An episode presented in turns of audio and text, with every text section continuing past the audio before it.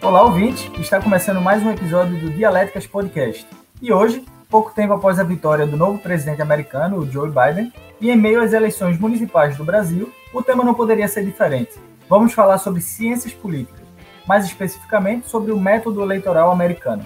Eu sou Fábio Jardelino, o host da semana, e ficarei responsável por mediar o debate neste episódio, que também contará com a participação dos meus amigos dialéticos, doutorandos em comunicação. Assim como eu, morando em Portugal, falo Giovanni Ramos. Gil, como é que tá aí na cidade da Covilhã?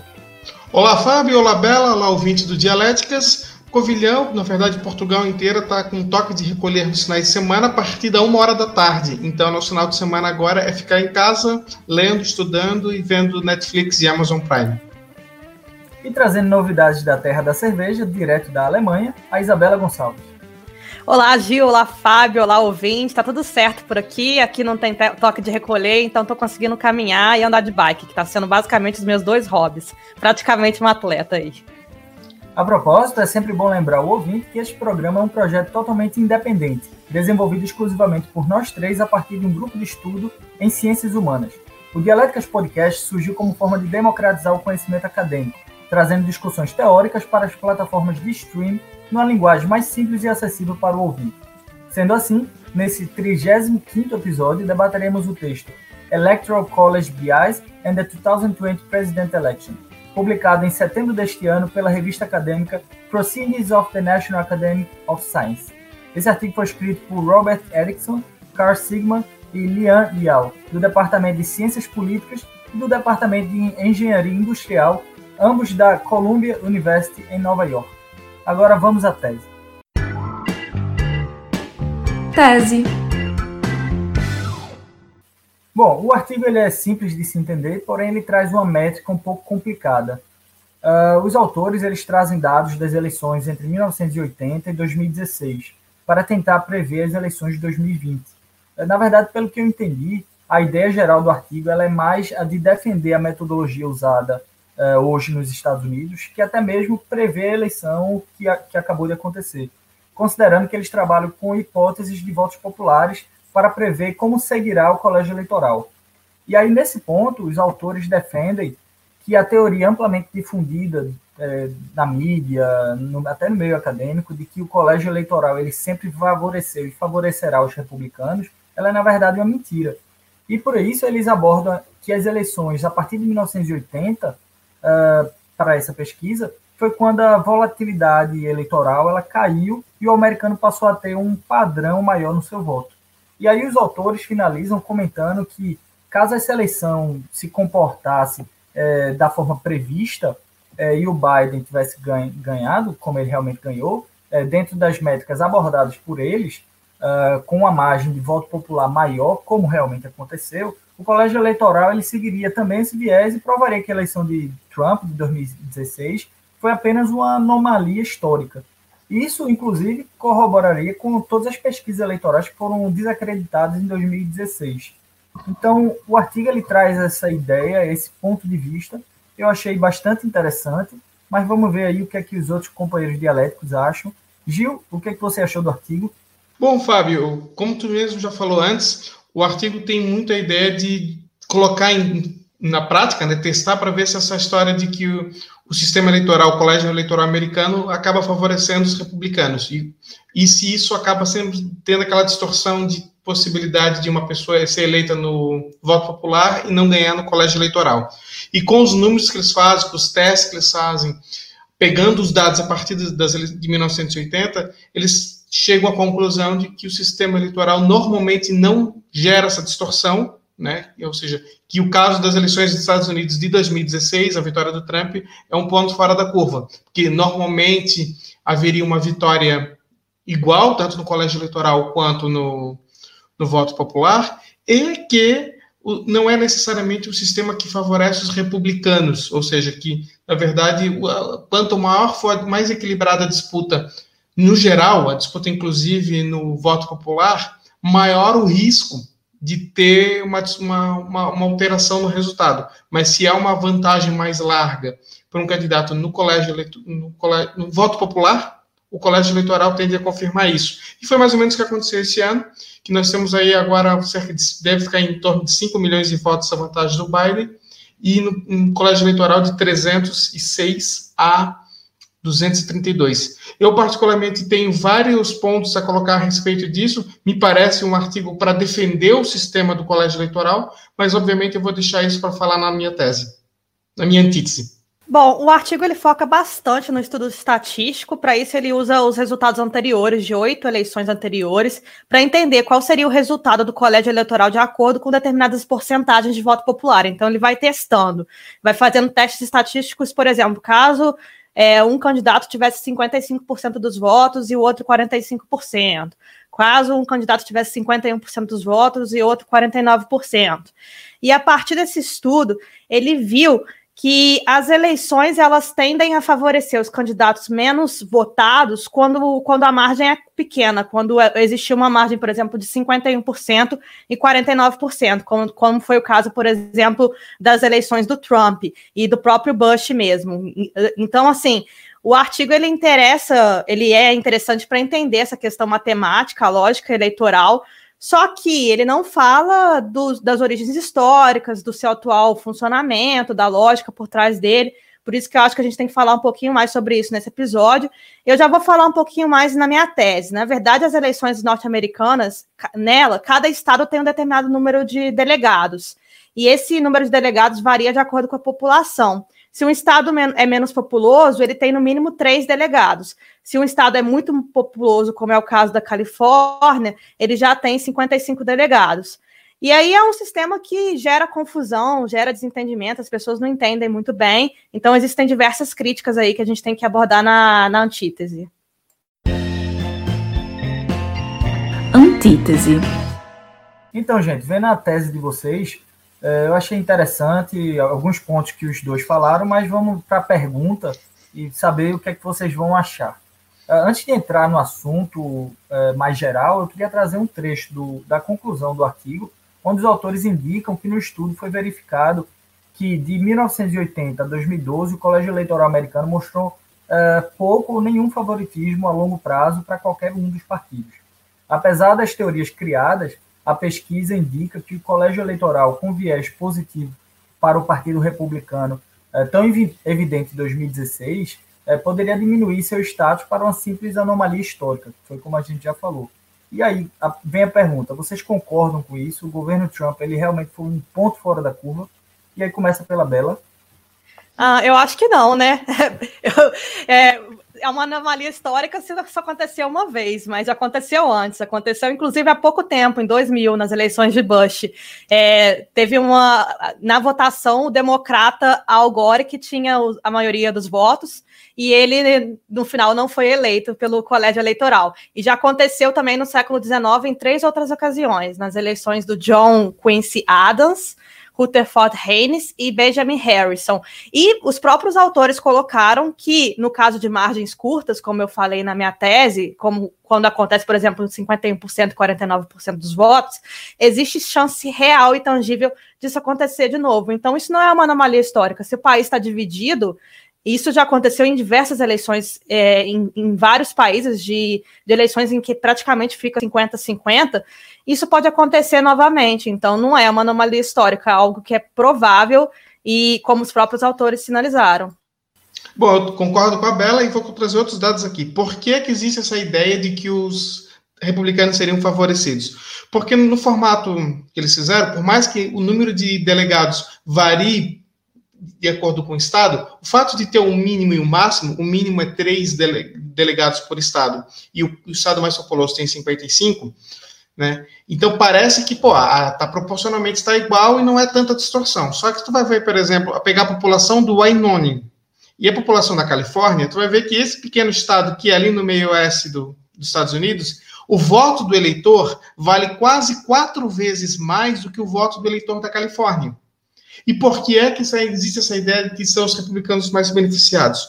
Porque existe uma tendência que os mapas, se você olhar o mapa dos Estados Unidos dessas eleições, por estado, vai ficar vermelho no, no centro e no leste e nas costas leste e norte, né? E na costa oeste tem a vantagem democrata. Mas se tu olhar por condado, se tu olhar por concentração populacional, tu vai perceber que basicamente os republicanos são favoritos e ganham muito nos, nas cidades pequenas e nos grandes centros urbanos os, demo, os democratas são vencedores. Por isso que o Arizona virou democrata essa vez, porque aumentou a população na, no estado e uma população principalmente na cidade de Fênix e região. Ou seja, quanto mais urbano, mais democrata, mais rural, mais republicano.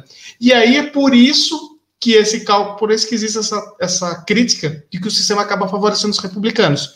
Por quê? Porque os estados menos populosos são, isso é fato, mais beneficiados. E por mais que eles digam que ah, 2016 foi um caso raro, só o fato de disso poder acontecer de novo, já mostra que o sistema está errado. O fato do eleitor de um estado pequeno valer quatro vezes mais do estado mais populoso mostra que não é um sistema universal, não é uma democracia, na minha opinião, plena, nesse aspecto. Eu concordo com o Gil, eu acho um sistema completamente absurdo, não consigo entender como ele ainda está aí. É uma, um apego pelo tradicional que não tem menor cabimento quando você pega em termos lógicos, mas Vamos lá, né? Vamos discutir um pouquinho mais sobre isso nas outras perguntas. Bom, e aí trazendo para a próxima pergunta, vocês acham que isso pode acontecer no futuro? Ou seja, um caso como foi o governo Trump, uma, no caso considerado pelos autores uma anomalia, um ponto fora da curva, isso pode voltar a acontecer? Ou a gente vai ter governos cada vez mais é, tradicionais e progressistas é, depois desse susto que houve? E aí pode começar pela Bela.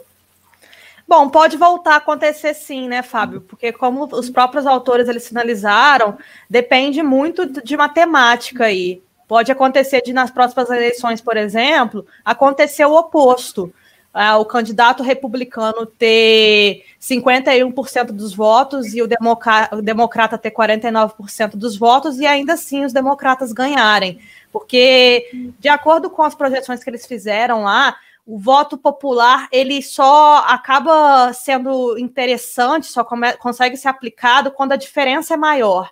Então, no caso de eleições divididas, pode sim voltar a acontecer. Então, eu não vejo com otimismo, porque o problema é o sistema, é o sistema que é falho. Não é exatamente o problema da polaridade ou o problema do, do radicalismo de um partido ou de um candidato.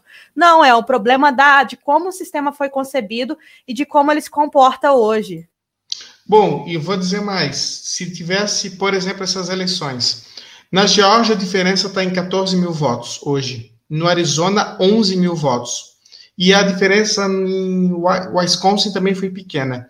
Se esses, as três votos tivesse virado um pouquinho para outro lado, pouca coisa, pouca diferença, poderia ter virado os três estados republicanos. E aí nós teríamos 11 votos do Arizona, 10 votos de Wisconsin e 16 votos da Geórgia. Aí dão 36 votos. 36 votos cai para 270, ou seja, muito pouquinho. Aí se colocar Nevada, que a diferença também é pequena, os republicanos poderiam ter ganho essas eleições, mesmo com a diferença chegando a 5 milhões de votos no, no sistema do voto popular. Eu não acho que seja uma questão apenas de favorecer os democratas, até como eu falei antes, a, a, concentração populacional e o crescimento das áreas urbanas em estados como Arizona e Texas faz com que a, esse sistema permita até o contrário, porque vamos supor aqui, se continuar crescendo, te, o Texas sempre foi um estado republicano, mas está diminuindo a cada eleição e muitas pessoas já preveem, projetam que num futuro próximo o Texas vai virar azul por causa dessa questão urbana. Ou seja, não é a questão de favorecer os republicanos, é a questão de favorecer estados menos populosos. Está errado de qualquer forma.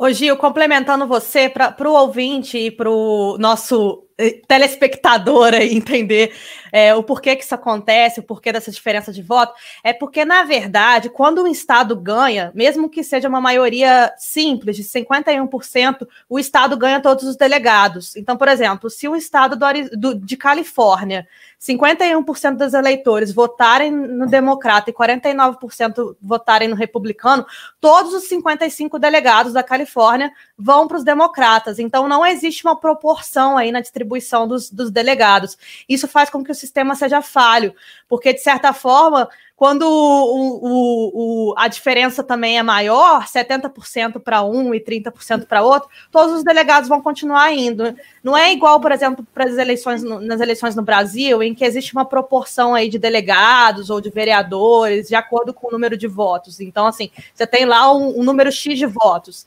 70% foram para o PT, então vai ter ali uma proporção de, de, de deputados do PT assim como vai ter para os outros partidos. Não, ali não, é quase como se todos os deputados, quase como se todos os delegados fossem daquele mesmo partido, independentemente da quantidade. Bom, a minha próxima pergunta ela ia exatamente de encontro ao que vocês estão falando agora. Eu ia perguntar para vocês, na verdade, se vocês acham que esse método eleitoral ele é democrático, ele é o mais democrático. Eu já falei aqui em outros momentos com vocês, eu acho que ele é o mais democrático e eu vou falar por quê. É basicamente o que quem defende fala. É porque cada estado americano ele tem sua própria, praticamente sua própria constituição. Existe a Constituição Federal, onde existem algumas cláusulas que são universais, e existe em cada estado as suas próprias cláusulas. Por exemplo, no estado do Texas, você pode andar armado no meio da rua. Alguns outros estados existem, por exemplo, pena de morte. Outros estados, não. Então, nessa configuração, cada estado ele é, ele é meio que independente, então por conta disso cada estado ele tem um valor eleitoral diferente. Uh, e aí, claro, vai entre questões uh, financeiras, questões populacionais para fazer essa contabilidade de quantos delegados cada estado tem. Como o Gil falou antes, existem alguns erros, uh, que ao meu ver também é um erro que poderia já ter sido corrigido dentro da, do método eleitoral americano, como alguns estados terem, por exemplo, apenas três delegados, mas também teve uma população eleitoral muito pequena, que proporcionalmente com um estado como, por exemplo, da Califórnia, acaba que o voto de cada um passa a valer quatro. Eu entendo isso, esse ponto de vista. Mas, mesmo assim, eu acho que, uh, ainda assim, dentro da, da questão histórica dos Estados Unidos, eu acho que cada estado, ele, como ele tem sua própria independência, eu acho que é justo que esse método eleitoral seja, seja utilizado. Acho que eu fui bastante claro. Vocês querem com, talvez complementar? Bom, Fábio, eu discordo plenamente. Por quê? Porque é o seguinte: cada estado tem sua independência, mas nós, não estamos falando dos estados, nós não estamos falando da eleição estadual. Tudo bem se o Texas quer fazer uma eleição para o governo estadual diferente da Califórnia. Seria a mesma coisa que no Brasil. Também eu sou favorável, eu sou federalista, eu defendo que existem Muitas das leis brasileiras deveriam ser por estados e não nacional. Mas nós estamos falando da escolha do presidente. A escolha do presidente tem que ser uma regra só. E é uma regra só. Porque quem disse que a Califórnia elege 55 e o outro 3? É já a união dos estados. Então, por isso que não é esse argumento para mim não serve. Não, ok, eleição estadual, o cara quer fazer um sistema diferente, quer fazer do seu jeito. Agora, quando se fala de eleição nacional, de escolher o presidente que vai representar todo mundo, tem que ser uma lei geral para todo mundo. Já é uma lei geral para todo mundo. E esse sistema de proporcionalidade que eles trabalham hoje com o colégio eleitoral, ele é injusto. Ele não, o voto de cada cidadão, cada cidadão não representa um voto. E, na minha opinião, isso não é democracia. É, Gil, eu também já, já tá claro que eu concordo contigo, mas eu acho que é importante a gente falar um pouco sobre a origem do sistema também. Ele foi criado em 1787 e foi criado justamente por causa do tamanho do país. Era muito difícil naquela época você fazer uma eleição. Então, é óbvio, né? Por causa do problema de comunicação, transporte, não era tão avançado como hoje. Então, eles criaram essa lógica de delegados. Na época, os estados menores gostaram bastante, porque eles eram favorecidos com esse sistema, e os estados do sul também gostaram bastante, porque os escravos entravam na conta. Então, assim, era aquela coisa: escravo não podia votar, mas na hora de, de, de considerar a quantidade populacional, eles estavam ali contados. Então, assim, é um sistema que foi criado numa lógica escravagista e, assim, em um outro momento histórico, sabe? Ele não se aplica mais para esse momento histórico que a gente está vivendo hoje. Bom, acho que a, o debate está tá acalorado, mas vamos trazer ele agora um pouco mais para a nossa realidade.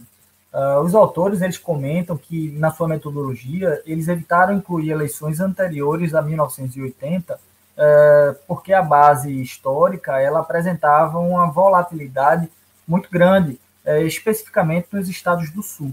E aí a gente também pode perceber isso no Brasil. O que, é que vocês acham? Apesar da gente ter tido duas ditaduras, a do Vargas e a dos militares, É, como é que existe essa questão da volatilidade brasileira? Eu acho que no caso do Brasil é um pouco mais distribuída, assim, a eleição. É óbvio que a gente já teve uma república café com leite, a gente tem uma, uma lógica de, de alternância de poderes, só que como a gente tem uma possibilidade de criar diversos partidos e, e uma liberdade maior de candidaturas, eu acho que tem uma possibilidade de sair um pouco dessa lógica do do um ou outro, sabe? Então tem uma pluralidade maior e isso faz com que o sistema ele acabe não tendo, não sendo tão previsível assim, como aconteceu no caso das últimas eleições, que o, o PSL foi eleito e é um partido que historicamente não tinha conseguido poder e tal. Então assim vai mudando ba bastante. Agora o novo, por exemplo, tem conseguido mais protagonismo dentro das eleições municipais e já conseguiu um pouco de protagonismo nas eleições do deputado de, para deputado federal. Então, assim, é, acaba que os mesmos partidos não vão necessariamente continuar no poder porque tem essa possibilidade maior de distribuição. Bom, e tem outro detalhe: os Estados Unidos nem sempre teve esse formato de que tais estados são republicanos e tais estados são sempre democratas. Já teve eleições nos Estados Unidos que o país foi inteiro pintado de vermelho e outros inteiramente pintado de azul. E esse formato atual começou, na verdade, a depois, a partir da crise ali de 1929, quando tem um governante de, democrata que torna o país mais começa a levar essa ideia um pouco mais à esquerda. E depois, principalmente a partir dos anos 60, com a questão do racismo. Quem fez a lei da igualdade de, de direitos foi o Partido Republicano Democrata, e isso fez com que os, os perdessem voto em estados tradicionalmente racistas. Mas o passado era o contrário. O Democrata já foi o partido dos racistas do Sul, e os republicanos do pessoal do, de Nova York de cima. Quanto ao Brasil, é mais diferente ainda, para começar, porque a maioria da população vota num ano no Lula. Eu vou dar um exemplo do meu estado. Santa Catarina votou 70% Lula em 2002 e votou 70% Bolsonaro em 2018. Então, mesmo além da, da pluralidade de partidos, além do voto obrigatório, que eu sei que é uma pergunta que o Fábio vai fazer depois, tem essa questão também. O brasileiro ele não vota sempre igual, ele varia bastante. É, o Gil acabou de dar um spoiler. Eu ia trazer exatamente essa pergunta. Esse voto obrigatório, ele entra nessa conta, ele traz uma diferença nessa questão da pluralidade? Eu, eu acho que sim, com certeza, porque tem muita gente que teoricamente não votaria se tivesse que votar, se, se não fosse obrigatório e acaba votando, por exemplo. E tem muita gente que acaba não votando porque está descrente na política e tal. Então, todos aqueles fatores que a gente falou em outros episódios, por exemplo, do sentimento à política, a político tá empurrando para candidatos cada vez mais que se negam do políticos, por exemplo, poderia acabar não acontecendo, porque no, no caso de países em que as pessoas são descrentes com a, com a política, como por exemplo Portugal, as pessoas simplesmente se abstêm de votar porque elas não têm aquele dever de votar. Então, isso faz muita diferença no jogo político. E tem pessoas no Brasil que simplesmente tem que, por ser obrigada a votar, elas acabam ou votando de, por algum tipo de interesse, ela literalmente vende seu voto. Ah, é muito mais complicado tu comprar um voto num, quando a eleição não é obrigatória. Porque tirar o cidadão de casa para ir para a sessão eleitoral para votar é um negócio mais complicado. Eu, particularmente, sou até favorável ao fim do voto obrigatório, mas não já, assim. Tem que preparar o eleitor para isso. Nós ainda temos muita, muito pouco conhecimento sobre o que é cidadania e direitos do cidadão.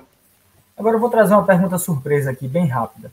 Eu estava numa palestra uma vez e eu ouvi um palestrante, inclusive um inglês, eu não me lembro exatamente o nome dele, mas era um professor da Inglaterra, de uma universidade famosa, e ele estava falando que o, o bipartidarismo ele combatia, ele ajudava a combater é, partidos fascistas ou candidatos fascistas. Por quê? Porque em cada um dos partidos eles trariam o melhor candidato mais democrata para concorrer àquela eleição. E esse professor, ele, nessa palestra, ele também fala que foi por conta disso que a Inglaterra não teve um líder fascista lá na época do Hitler, na década de 30. Foi por isso que eles conseguiram manter a democracia que eles tinham e têm até hoje. O que, é que vocês acham disso? Vocês estão defendendo aí o, a pluralidade brasileira e contra o, o sistema americano? Pode começar aí pela Bela. Ô, Fábio, é muito simples, né? É negar a tese de, desse professor aí. É, basta citar o fenômeno Trump, que é o quê? Um fascistoide aí. Se o, se o Trump foi eleito no bipartidarismo pelo Partido Republicano, ele não era o melhor candidato, provavelmente. É, era o candidato que acabou ganhando aí por conjuntura. Então, no final, o fascismo não é uma questão de quantidade de partidos, é uma questão de conjuntura e de imaginário social, no final das contas. Na verdade, o Brasil não é um país bipartidarismo e os Estados Unidos também. Os Estados Unidos têm milhares, milhares não, mas tem muitos partidos. Só o sistema eleitoral a gente só vê dois porque só tem dois gigantes. O Brasil quase foi para esse caminho, né, no começo da, desse século com PT e PSDB. Mas a Europa, alguns lugares são três, quatro, nem todo mundo é assim. Eu concordo com a Bela. Não é exatamente a, o sistema de partidos que vai impedir ou não o fascismo, e sim a crença da população no sistema político. Se a população não acredita no sistema político, vai, vai acabar de qualquer jeito. Mas o Trump não foi reeleito, né? O Trump perdeu, perdeu feio. Então, ajudou, né? Não, mas, os, não, mas não foi um sistema partidarista bipartidarista. O que, a, o que a Bela quis dizer é que dentro do Partido Democrata, dentro do Partido Republicano, ele ganhou mesmo com todo o comando do partido não querendo ele. E, e, e, e esse é o ponto. Esse, o, tu forçar poucos partidos não garante que um cara surja dentro de um deles. Agora, o problema, a questão do, do fascismo, é a crença no sistema democrático. O países que têm pouca crença na democracia a população não leva isso muito a sério, estão mais sujeitos a ter eh, líderes que não que desprezam o, a, a, democracia, como é o caso do Brasil. O Brasil é um país que não tem muita, muita preocupação com isso. E os Estados Unidos também está num nível de polarização que também abriu espaço. É interessante que a Europa, que sempre teve isso, hoje está com uma maturidade democrática um pouco maior. Um pouco maior. Bela, concorda? Concordo. Eu acho que o Gil conseguiu me defender aí bem. Obrigada pela defesa, Gil. Pois bem, já que estamos em harmonia no debate, vamos para a síntese. Síntese. Bom, nessa síntese eu queria parabenizar os autores. Eu acho que o artigo é muito interessante, apesar dos meus colegas terem é, basicamente massacrado o método eleitoral americano, eu ainda continuo é, concordando com o método eleitoral americano como um método mais justo. Eu não pude elaborar tanto pela questão do, do episódio em si, mas eu ainda considero sendo ele mais justo por conta exatamente da individualidade de cada estado, como eu falei antes. Uh, de todo modo, eu espero que vocês tenham gostado aí do debate e queria aproveitar esse finalzinho aqui da minha síntese para dizer que tem, tivemos aí essa semana as eleições brasileiras municipais. E eu dou aí somente a, os parabéns para os vitoriosos e, por favor, façam um governo bom pelo Brasil, né? Vamos defender aí as pautas sociais. Bom, Fábio, eu também quero dizer aqui que, apesar de ter uma crítica ao sistema americano, sistema é, de colégio eleitoral, acho a ideia do artigo bem interessante. Gosto quando todo mundo está falando alguma coisa e tu vai lá e faz o teste para ver se isso aí é verdade e mostra que não é. E, por exemplo, não é para favor, esse sistema não favorece os republicanos. Ele permite que dá um, bizarrices e maluquices. Mas também o artigo mostra que não é um sistema pró-republicano. Isso eu concordo que o, o, autor falou. E quanto à, à, questão do Brasil, eu acho, eu já queria aproveitar esse trecho da, da, da síntese para também criticar mais uma coisa que vai ser o, o modelo do distrital que algumas pessoas defendem no Brasil, que é a implantação do voto distrital. Isso nós tornaríamos o legislativo com o mesmo problema que tem para presidente nos Estados Unidos, desproporcional. Imagina porque teríamos que ter, uh, dividir os estados em distritos e antes seria uma eleição majoritária.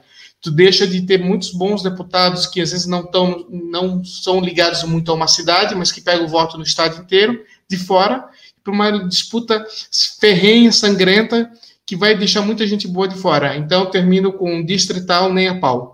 Eu gostei bastante do artigo, Fábio. Eu achei que foi interessante para entender um pouco mais essa ideia matemática de desmistificar essa concepção de que os republicanos são sempre sim favorecidos. Eu acho que essa concepção foi oriunda do fato de o Trump e o Bush serem dois presidentes aí republicanos que conseguiram ganhar, mesmo não tendo os votos populares. Aí, de certa forma, dá para entender sim essa crença. Mas, enfim, eu acho que é sempre bom estudar um pouquinho mais sobre geopolítica no geral e os sistemas eleitorais como um todo. Eu acho que no futuro talvez a gente possa trazer um pouquinho mais sobre a política europeia, que vai ser interessante aí, justamente por estarmos cada um em um país diferente, falar um pouquinho mais sobre parlamentarismo seria interessante. Autor da semana. Olá, eu sou Diego Luz, sou mestre em Relações Internacionais pela UEPB e hoje eu vim trazer aqui para vocês um livro chamado Guerras do Século XXI, do autor Inácio Ramonet. É um livro bastante interessante que o autor aborda sobre novos temas presentes nos conflitos internacionais. Então, diferente do que presenciamos, diferente daquilo que vemos é, no, nos séculos anteriores de, de, guerras tradicionais, conflitos entre exércitos da, das nações, os novos temas, novas formas de conflito são através de guerras irregulares ou guerras assimétricas, como por exemplo o terrorismo, ou através de disputas comerciais, né, através de uma nova abordagem do imperialismo, que é uma abordagem mais voltada para o poder econômico, para o poder cultural, uma forma de aumento do seu poder, um aumento da dominância das grandes potências através de relações econômicas, através de poder econômico, como vemos, por exemplo, entre Estados Unidos e China atualmente. Então é um livro bastante interessante, eu acho que vocês vão curtir, né? Então fica aí a dica de leitura.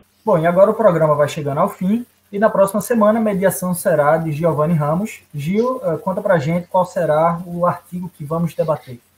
Fábio, Bela, a gente vai tratar de um tema, dois temas que a gente tratou muito ao longo do ano. Um é jornalismo, óbvio, né? Todos nós aqui somos formados no jornalismo. E outro sobre privacidade, que é um assunto que a gente gosta bastante, que normalmente dá boas, bons debates, não é, Fábio? Fábio, acho que trouxe as outras vezes esse assunto. E agora, porque e vai ser interessante porque a gente vai trazer isso sobre um aspecto diferente. O título chama-se Percepções de Jornalistas Brasileiros sobre Privacidade. Ele foi escrito pelo professor Rogério Cristofoletti, da Universidade Federal de Santa Catarina, que é um dos principais autores do Brasil na parte de ética jornalística. Bela, sua despedida. Estou ansiosa pelo artigo, vai ser um debate ótimo. Eu já conheço o trabalho do Cristofoletti, admiro bastante, então vai ser. Estou bem ansiosa aí pelo debate. Um beijo para vocês e um beijo para os ouvintes também. Bom, e agora lembramos que estamos presentes em todos os tocadores de podcast. No nosso site dialéticas.com você também encontra todos os episódios completos e os links para tudo que foi recomendado durante esse e outros episódios. Você também, se você gostou desse episódio, passe adiante e divulgue para seus amigos. Também é importante que você assine o nosso programa.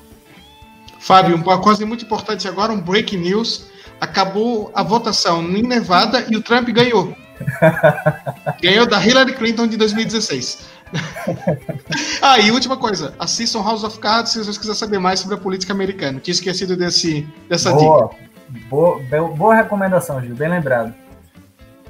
E se você gostou deste episódio, passe adiante e divulgue para os seus amigos. Também é importante que você assine nosso programa em seu tocador favorito e nos siga nas redes sociais, a, através do arroba Dialéticas no Instagram e no Twitter.